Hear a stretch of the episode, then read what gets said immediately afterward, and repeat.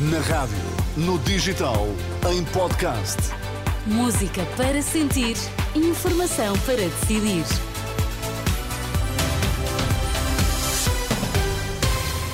Notícias às duas na Renascença com Ângela Roque para já os destaques. Boa tarde, Ângela. Olá, boa tarde. Carlos Moedas celebra 25 de novembro como o dia em que a democracia venceu o extremismo.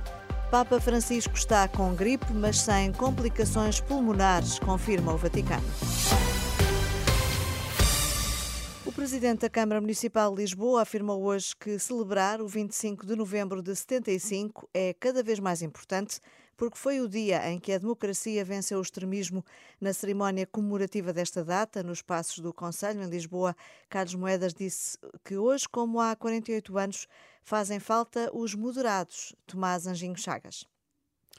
Boa tarde, Ângela. Exatamente numa cerimónia que, como não podia deixar de ser, fica muito condicionada pela crise política que uh, estamos a viver atualmente. E Carlos Moedas, tal como fez Montenegro esta manhã, comparou o 25 de novembro de 1975 ao momento atual para pedir que neste momento pré-eleitoral sejam os moderados a vencer. É que hoje temos que pensar exatamente na audácia que tivemos neste momento para pensar qual é a audácia precisamos ter neste momento para que os extremismos não ganhem e que ganhem mais uma vez os moderados.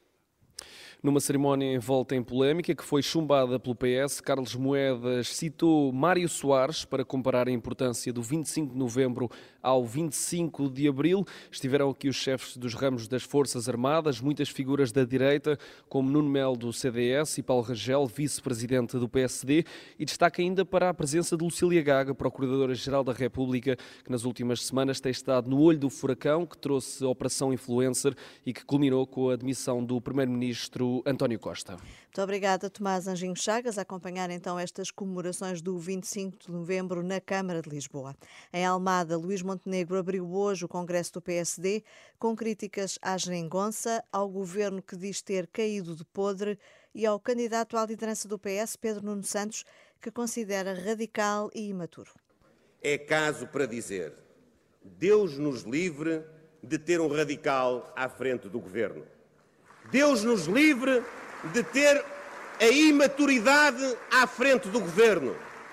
Deus nos livre de termos uma nova geringonça para levar Portugal ainda mais para a cauda da Europa. Luís Montenegro, os trabalhos no Congresso do PSD serão retomados após a pausa para almoço.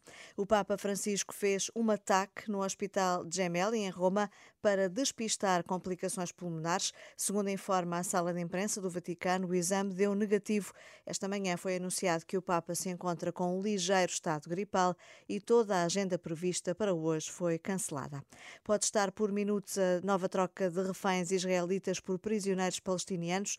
A imprensa apontava para as duas da tarde, quatro em Israel. Nas últimas horas, 200 caminhões de ajuda humanitária entraram em Gaza pela passagem de Rafa. Transportam água, abrigos e medicamentos.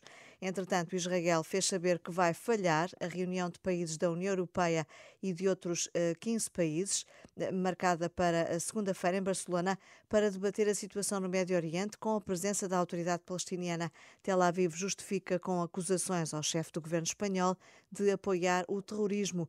A diplomacia espanhola já convocou a embaixadora israelita em Madrid. Na Taça de Portugal, em futebol, no primeiro jogo do dia, o Marítimo ganhou ao Canelas por 3-1. Este sábado há mais seis jogos. Atenções voltadas para o Benfica, que logo à noite recebe o Famalicão às 20h45, num jogo que terá acompanhamento ao minuto e relato no site da Renascença. Ontem o Porto goleou o Montalegre por 4-0 e o Vizela venceu o Estrela da Amadora por 2-1. É tudo por agora. Notícias de novo às 15 horas. Boa tarde.